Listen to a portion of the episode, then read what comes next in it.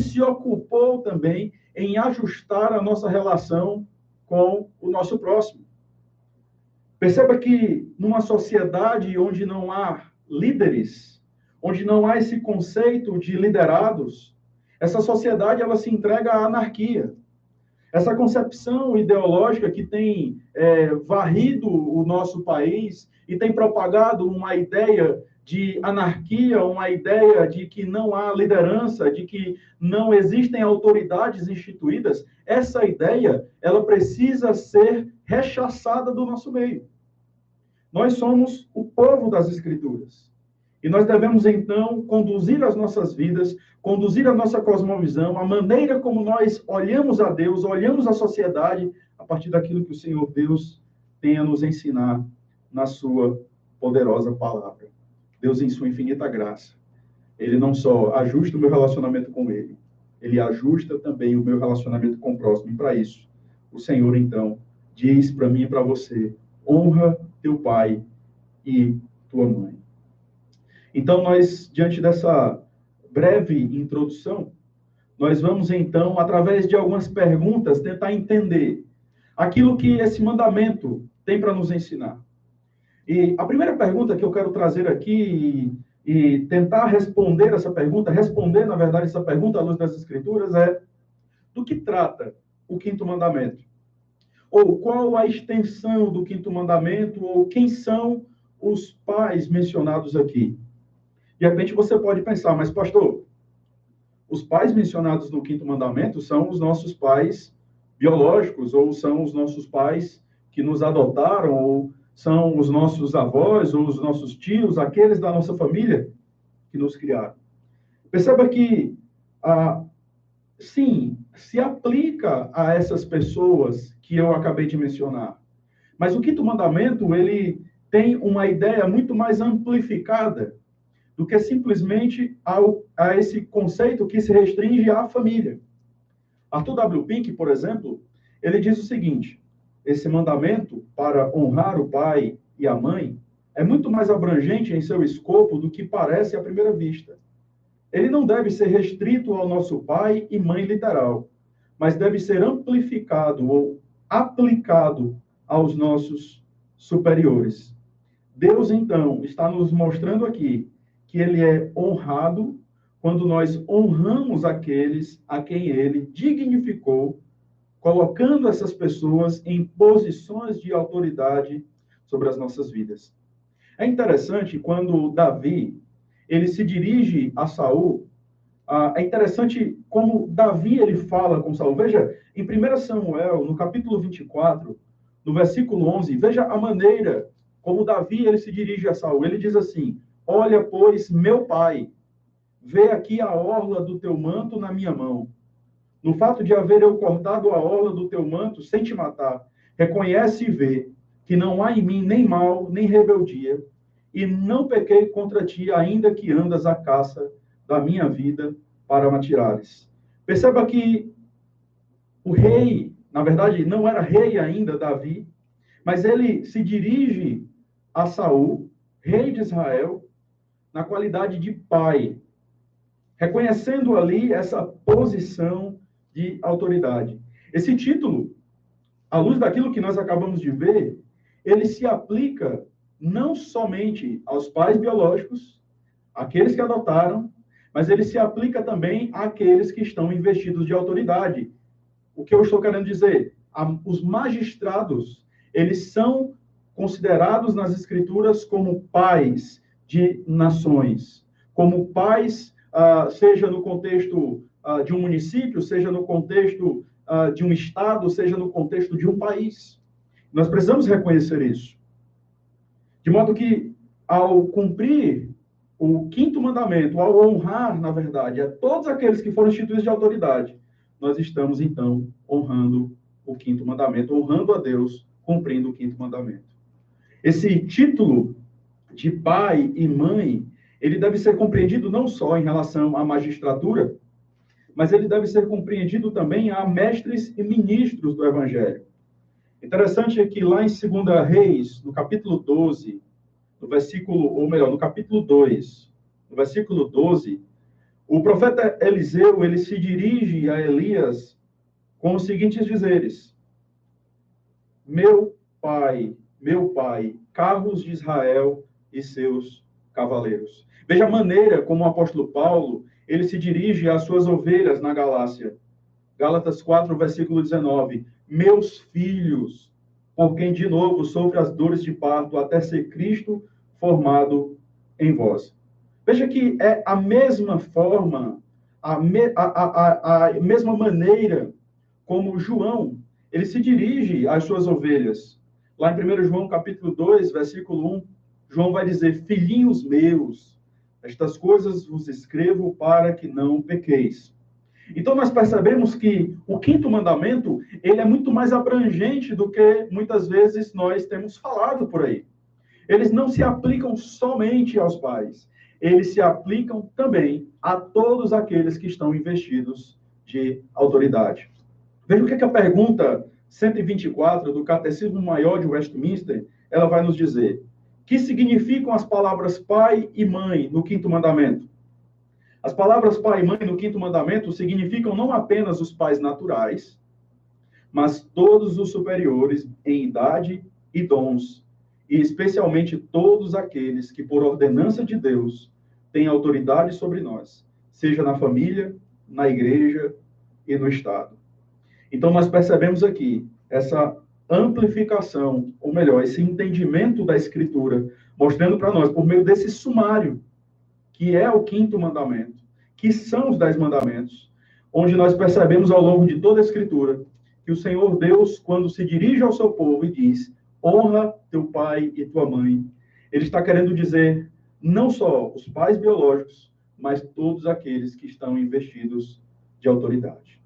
Mas é claro que esse mandamento, ele se dirige num primeiro momento, digamos assim, de cara, você já tem essa noção do aspecto familiar, exatamente porque ah, nós temos aqui essa menor célula da sociedade que é a família, a célula mater. Então, no contexto, a ideia é que o filho ele aprende a honrar as autoridades instituídas por Deus, primeiramente no seu lar. Se ele não concebe o fato de que o seu pai é uma autoridade sobre ele, de que a sua mãe é uma autoridade sobre ele, ou seja, se ele não respeita essa estrutura, inicialmente no contexto do seu lar, isso vai se reverberar na sociedade.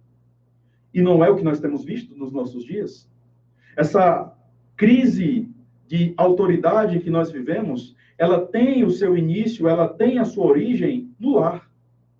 Muitas vezes os pais eles não respeitam o aspecto da autoridade do qual Deus instituiu. E eles então querem ser amiguinhos dos seus filhos e não pais, autoridades. Veja que eu não estou dizendo que você não deve ter empatia pelo seu filho, eu não estou dizendo que você não deve ser amigo do seu filho, eu apenas estou dizendo que antes de qualquer coisa, você é uma autoridade que Deus instituiu para conduzir o seu filho. E muitas vezes não é isso que nós percebemos. E é por isso que a nossa sociedade ela se encontra cada vez mais caótica. E nós precisamos, então, considerar essas questões de maneira urgente. Se os filhos não forem ensinados a respeitar os pais, mas forem autorizados a seguir em frente, desobedecendo e desonrando a eles, mais tarde se rebelarão contra outras formas constituídas de autoridades. Então perceba que nós precisamos, ao olhar para esse mandamento, ao perceber a amplitude dele, ao perceber que Deus não se, não se refere apenas aos pais no contexto do lar, mas também a todos aqueles que estão investidos de autoridade, sejam ah, prefeitos, sejam políticos, vereadores, não sei, ah, ah, policiais, professores, enfim, todos aqueles que foram revestidos de autoridade. Nós precisamos ensinar isso aos nossos filhos inicialmente ao respeitar a cada um de nós. Nós precisamos nos voltar para nossa casa e respeitarmos a estrutura que Deus estabeleceu. Filhos que vêm de lares desestruturados, eles tendem, não estou dizendo que isso é uma regra, mas eles tendem a não considerarem aqueles a quem Deus constituiu como autoridade. Imagina você, um marido que não é respeitado no seu lar, um marido que se anula, que não exerce a sua função de líder. Imagine você, uma esposa que não é liderada por conta da omissão do seu marido, ou de uma esposa que se coloca acima do seu marido, que se coloca sobre a autoridade do seu marido. Imagine você, filhos que afrontam os pais com um grito de suposta maturidade. Um lar desestruturado fatalmente irá refletir numa sociedade desestruturada. William Golding, ele certa vez disse o seguinte: tudo estará bem na comunidade onde as famílias são apropriadamente ajustadas. Precisamos investir no nosso lar. Precisamos nos voltar para nossa casa. Se nós queremos fazer um bem social, se nós queremos fazer um bem ao nosso país, nós precisamos nos voltar para a nossa casa, pastorear nossas esposas, pastorear os nossos filhos.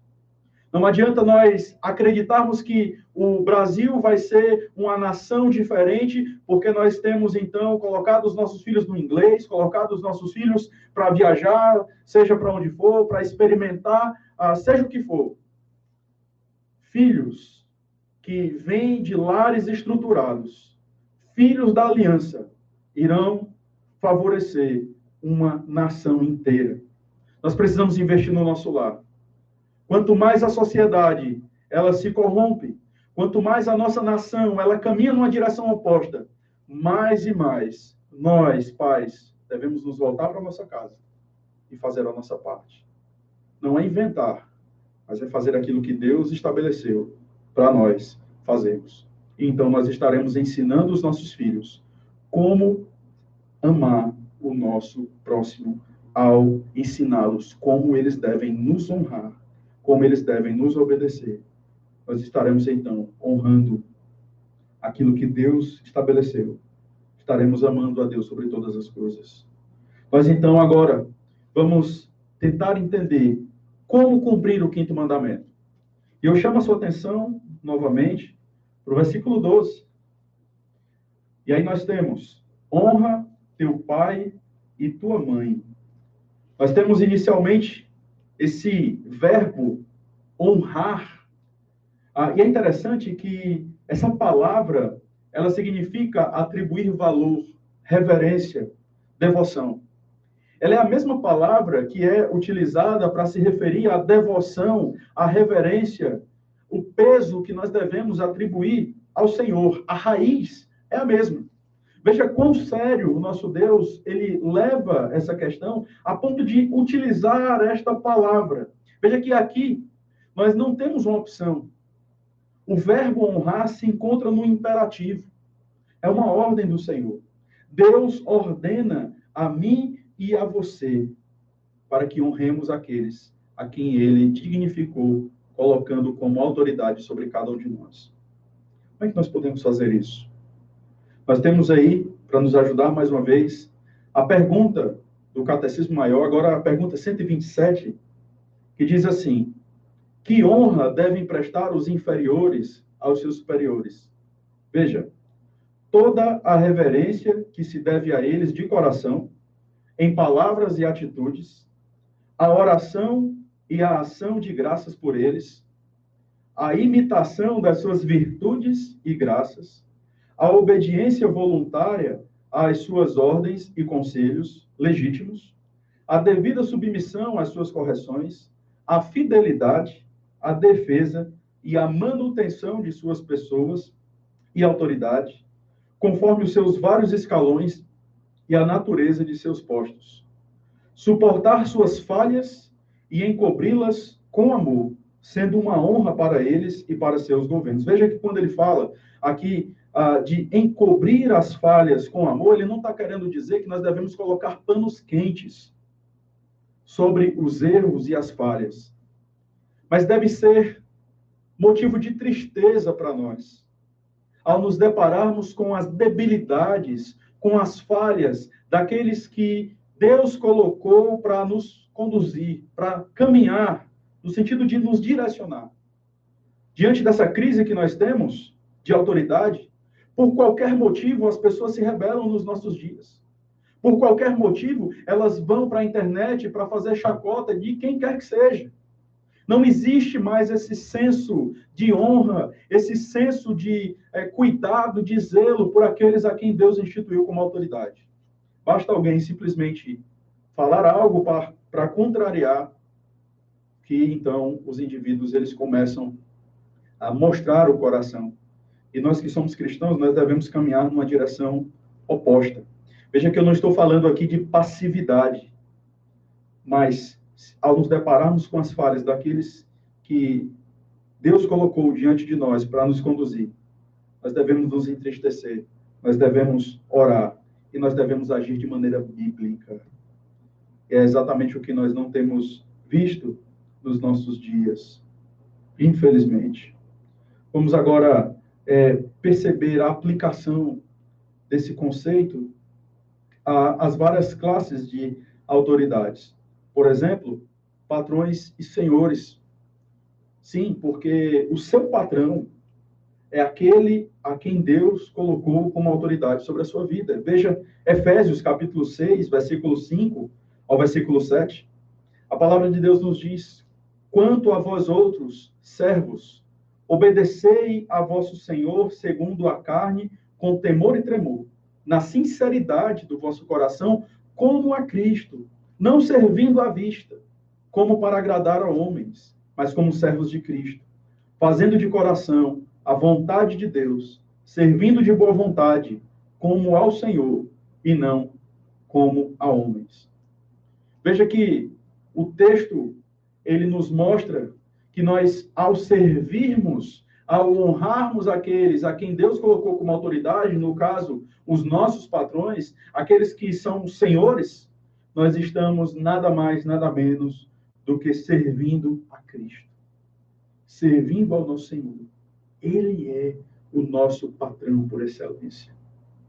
E nós devemos, então, honrar o Senhor ao honrar aqueles a quem Deus colocou sobre as nossas vidas. Seja leal ao seu patrão. Seja sábio. Quando alguém se levantar, então, para falar mal do seu chefe, honre-o isso promove a glória de Deus. Não é questão de bajulação, mas é cuidado por aqueles a quem Deus colocou sobre a sua vida. Se o seu chefe agiu de maneira equivocada com você, se ele repreender você sem motivos, seja paciente. Não seja respondão, suporte com paciência, certo de que Deus conduzirá a sua vida da melhor forma. Vamos honrar os nossos patrões. Vamos honrar aquilo que o Senhor Deus tem nos dito na sua palavra. O que dizemos, por exemplo, de governo, dos magistrados, Arthur W. Pink, mais uma vez, ele diz que os magistrados, eles são representantes e vices-regentes de Deus. O texto que nós lemos na nossa liturgia, em Romanos capítulo 13, eu quero ler apenas o versículo 1 e o versículo 2, a palavra de Deus diz: todo homem esteja sujeito às autoridades superiores, porque não há autoridade que não proceda de Deus. E as autoridades que existem foram por ele instituídas. De modo que aquele que se opõe à autoridade resiste à ordenação de Deus. E os que resistem trarão sobre si mesmos condenação. Nós devemos honrá-los, não porque necessariamente eles merecem essa honra no sentido de que eles estão trabalhando para isso. Nós devemos honrá-los, porque, em primeiro lugar, Deus os colocou ali. Nós devemos ter uma atitude honrosa, devemos honrar aqueles a quem Deus instituiu, porque o Senhor assim determinou. Veja que Provérbios, capítulo, capítulo 8, versículo 15, diz assim: Por meu intermédio reinam os reis, e os príncipes decretam justiça. O que nós temos visto, irmão, nos nossos dias, especialmente nesse período de pandemia que nós temos enfrentado, é que parece que existem pessoas que estão torcendo para que muitas pessoas morram no nosso país, para que elas possam então mostrar de maneira doentia que a sua ideologia é a melhor. Por isso elas torcem contra aqueles a quem Deus instituiu como autoridade. Veja, essas pessoas que estão lá, elas não são pessoas perfeitas. Elas não são pessoas a quem nós devemos é, obedecer de maneira absoluta. A nossa obediência em relação a elas está tão somente limitada no temor que nós devemos a Deus. Devemos honrar a Deus sobre todas as coisas. Mas, mais uma vez, o que nós notamos é que, por qualquer motivo, inclusive crentes, pessoas que se dizem crentes, vão para a internet para fazerem chacota com aqueles a quem Deus colocou com autoridade sobre a nossa nação. Precisamos ter muito cuidado. Precisamos ter muito cuidado. Porque nós estamos desonrando a Deus quando nós fazemos isso. Veja, devemos ter cuidado, olhar todas as coisas pelas Escrituras, mais uma vez, não estamos falando de uma obediência absoluta.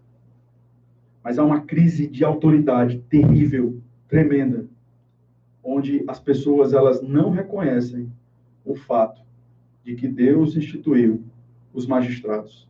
Êxodo capítulo 22, versículo 28, vai nos dizer o seguinte: Contra Deus não blasfemarás, nem amaldiçoarás o príncipe do teu povo. Você tem orado pelo presidente da República?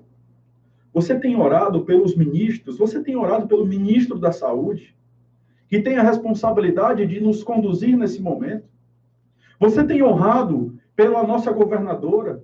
Você tem honrado pelos nossos governantes, para que Deus lhes dê sabedoria nesse momento, para que Deus lhes dê inteligência nesse momento? Ou será que você é alguém que está em casa torcendo para que tudo dê errado?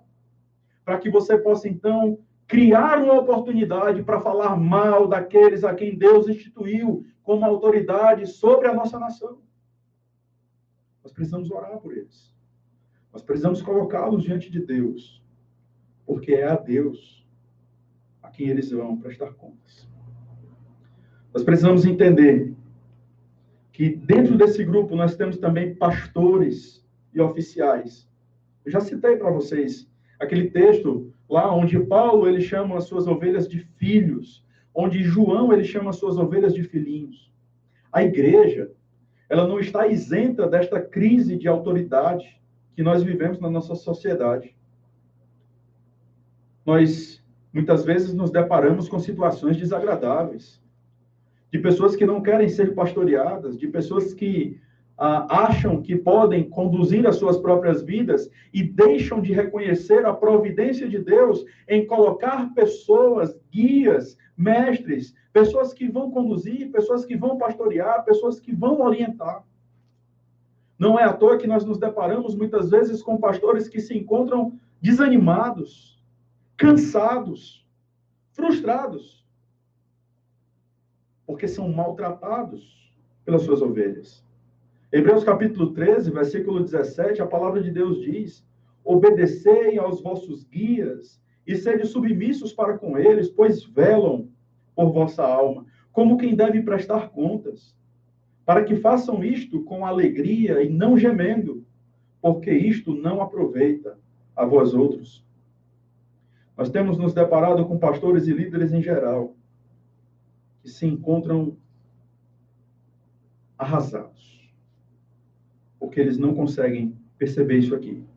Veja, irmãos, nós pastores, nós não devemos conduzir os nossos corações pelo reconhecimento das pessoas.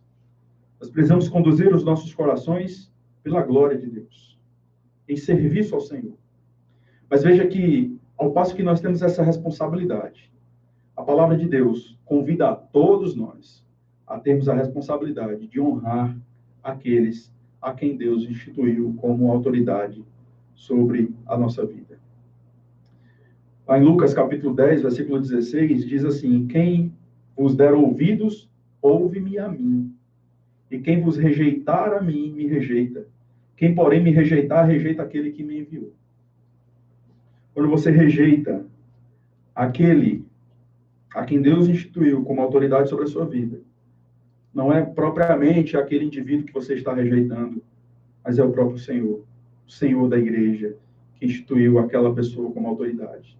Mais uma vez, ah, pastor, mas é porque você não conhece o meu pastor, é porque você não conhece o meu presbítero. Você tem um motivo bíblico pelo qual você deve confrontar o pecado dessa pessoa, que torna essa pessoa alguém desqualificada para estar no cargo que ela está, então cumpra Mateus 18. Cumpra os passos bíblicos. Mas muitas vezes o que nós percebemos são questões periféricas, questões relacionadas a preferências, questões relacionadas a pecado e que servem como motivo e parâmetro para que nós muitas vezes venhamos a nos relacionar com aqueles a quem Deus colocou para cuidar das nossas almas, para cuidar dos nossos corações. Precisamos atentar para isso. Você tem orado pelos seus pastores? Você tem orado pelos seus presbíteros? Você tem orado pelos seus diáconos? Ou será que você simplesmente cruza os braços na cadeira e espera que eles façam aquilo que você deve fazer? Ame os seus pastores.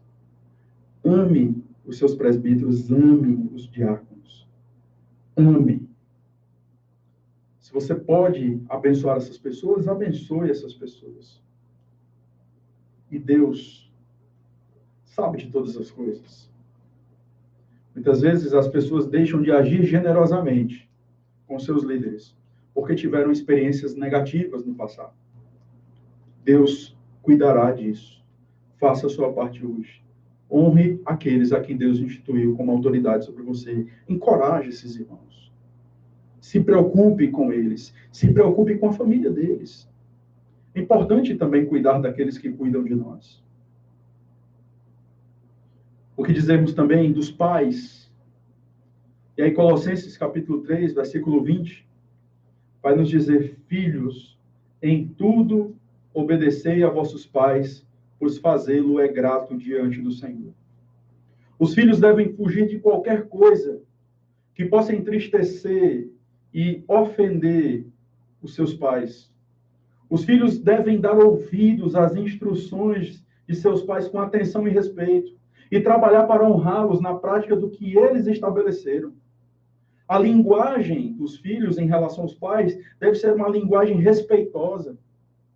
Respeite os seus pais. Ele não é um seu igual.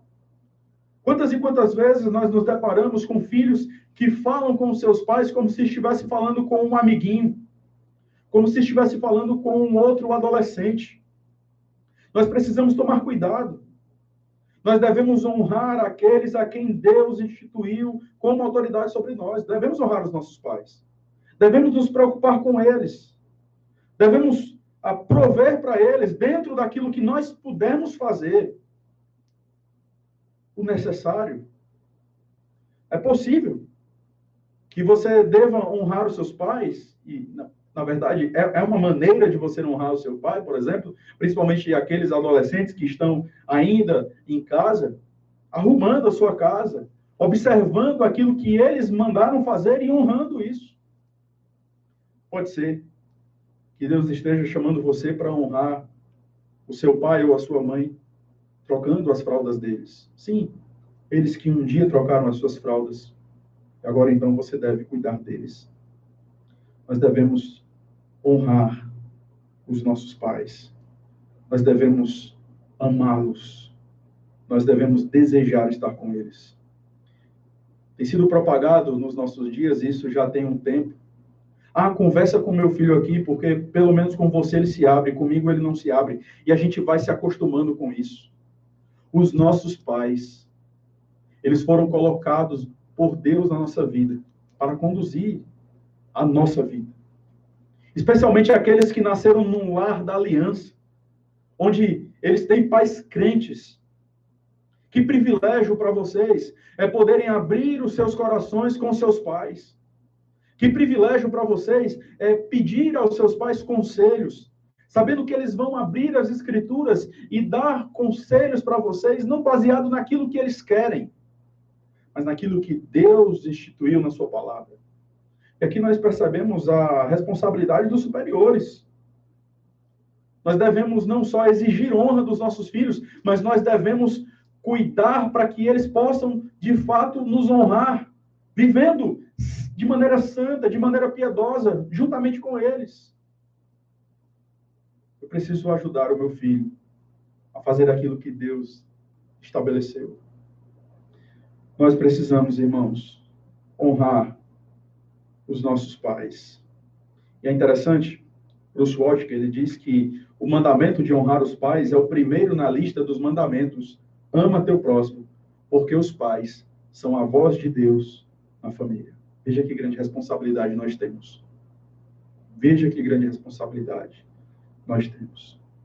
Por isso que a Escritura, em Deuteronômio 21, trata o pecado do filho, de um filho rebelde contra os pais de maneira tão severa que nós temos então a pena de morte. Então, honre aqueles a quem o Senhor constituiu como autoridade sobre você, honre os pais. Por que nós devemos honrar os nossos pais? Eles têm autoridade concedida por Deus. Em uma comunidade da aliança, os pais são como os mediadores da vida de Deus para os filhos. Eles explicam as leis de Deus e encorajam a fé entre os filhos. Devem ser tratados com apreço porque são a origem tanto da vida física quanto da vida espiritual no lar da aliança. Honre, honre aquele que te gerou, honre aquele que te adotou, honre aquele que te criou. Mais uma vez, essa obediência, ela é absoluta. Atos capítulo 4, versículo 19, nos diz o seguinte: Julgai se é justo diante de Deus, ouvir-nos antes a vós outros do que a Deus. Nós devemos honrar aqueles a quem Deus colocou como autoridade. Mas essa honra que nós devemos às nossas autoridades, elas têm um limite. Elas devem seguir até onde este ato de honrá-los não nos leva a pecar contra Deus. Por isso nós devemos tomar muito cuidado e olharmos à luz da palavra de Deus se nós devemos ah, seguir ou retroceder diante de uma ordenança que nós recebemos. É a palavra de Deus quem deve nos conduzir nesse sentido. E por último, qual é o incentivo do quinto mandamento? Nós temos aí: honra teu pai e tua mãe. Veja o incentivo que o Senhor Deus dá, para que se prolonguem os teus dias na terra que o Senhor teu Deus te dá. Para que se prolongue os teus dias na terra que o Senhor teu Deus te dá. Aqui nós temos uma promessa, um encorajamento do Senhor Deus para obedecermos este mandamento. A primeira coisa que nós devemos ter em mente para compreendermos este mandamento é que ao observarmos este mandamento, os nossos dias, eles não serão prolongados no sentido de que Deus, então, ao perceber que eu estou honrando os meus pais, honrando aqueles que são autoridade, então Deus olha e diz: Eu vou acrescentar dias à vida dessa pessoa. Ou seja, ela estava determinada a morrer em tal data, mas ela vai morrer depois, porque ela está cumprindo este mandamento. Não é isso que o mandamento diz. Não se esqueça que lá no Salmo 139, no versículo 16, a palavra de Deus diz que os teus olhos me viram a substância ainda informe. E no teu livro foram escritos todos os meus dias, cada um deles escrito e determinado, quando nenhum deles havia ainda. O que dizemos de Eclesiastes 3, quando diz que há tempo para todo propósito debaixo dos céus? Então, o que significa isso? O que é que o Senhor Deus está nos dizendo ao trazer esta promessa? Para que se prolonguem os teus dias na terra que o Senhor, teu Deus, te dá. Esse mandamento ele precisa ser compreendido dentro do seu contexto imediato. O povo estava, o povo tinha saído do Egito e estava então caminhando para Canaã. E o povo então estava ali naquele momento recebendo do Senhor algumas orientações e Deus estava dando orientações ao povo visando também este aspecto. Esta era a terra prometida pelo Senhor ao seu povo.